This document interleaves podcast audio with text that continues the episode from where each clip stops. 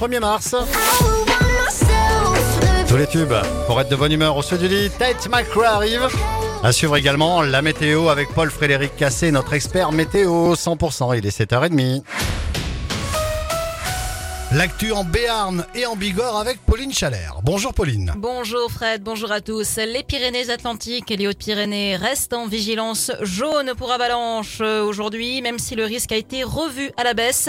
Il reste d'un risque marqué d'un niveau 3 sur 5, alors qu'une avalanche a bien failli provoquer un drame dans les Pyrénées-Bigourdanes ce mercredi.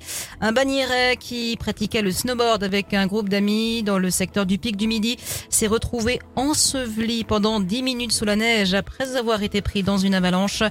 Le jeune homme doit sa survie à son détecteur de victimes d'avalanche et à la réactivité de ses amis. Il a été évacué à l'hôpital de Tarbes par hélicoptère. L'adolescent qui a été admis aux urgences avec une grave blessure au couteau sera poursuivi pour dénonciation calomnieuse, a indiqué le parquet de Tarbes.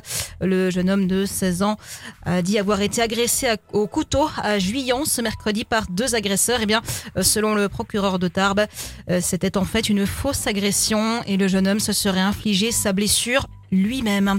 Journée de mobilisation pour défendre des classes menacées de fermeture dans les Hautes-Pyrénées.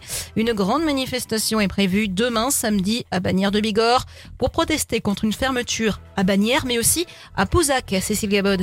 Oui, à Bagnères de Bigorre, c'est l'école Jules Ferry qui risque de perdre une classe à la rentrée prochaine. Euh, même scénario pour l'école primaire de Pouzac qui passerait de 5 à 4 classes en septembre prochain. Une situation euh, dénoncée par les parents mais aussi les élus. Après déjà trois manifestations, deux à Pouzac et une à Bagnères, c'est ensemble que les deux communes vont battre le pavé ce samedi.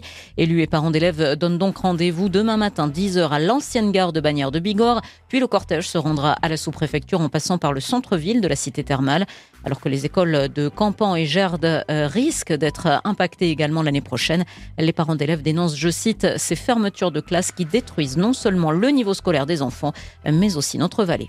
Une pétition pour s'opposer à la fermeture d'une classe à Pouzac est toujours en ligne sur le site change.org. Elle dépasse les 700 signatures.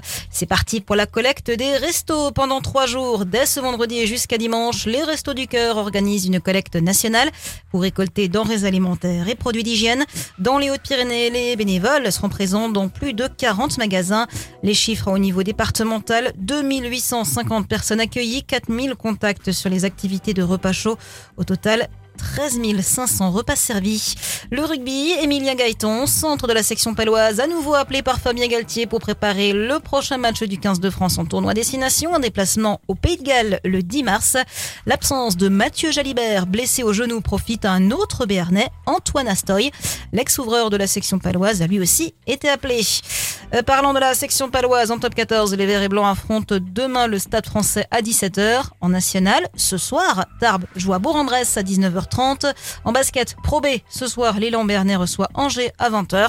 Et enfin, le football, le Pau FC reçoit Caen ce samedi à 19h. Et puis, top départ pour le carnaval Bigourdon à Tarbes ce vendredi. Les enfants des écoles tarbaises ouvriront les festivités. Ils ont rendez-vous place de Verdun dès 13h30. Demain, place au grand cortège qui prendra le départ à 14h de la place du Foirail. Et dans le reste de l'actualité, Pauline En ce 1er mars, les prix des paquets de cigarettes augmentent. Dès aujourd'hui, les tarifs vont prendre entre 30 centimes et 1 euro selon les paquets. L'opposant russe Alexei Navalny doit être enterré ce vendredi dans un cimetière de Moscou après une cérémonie d'adieu dans une église à laquelle son équipe a appelé ses soutiens à participer malgré le risque d'arrestation par la police.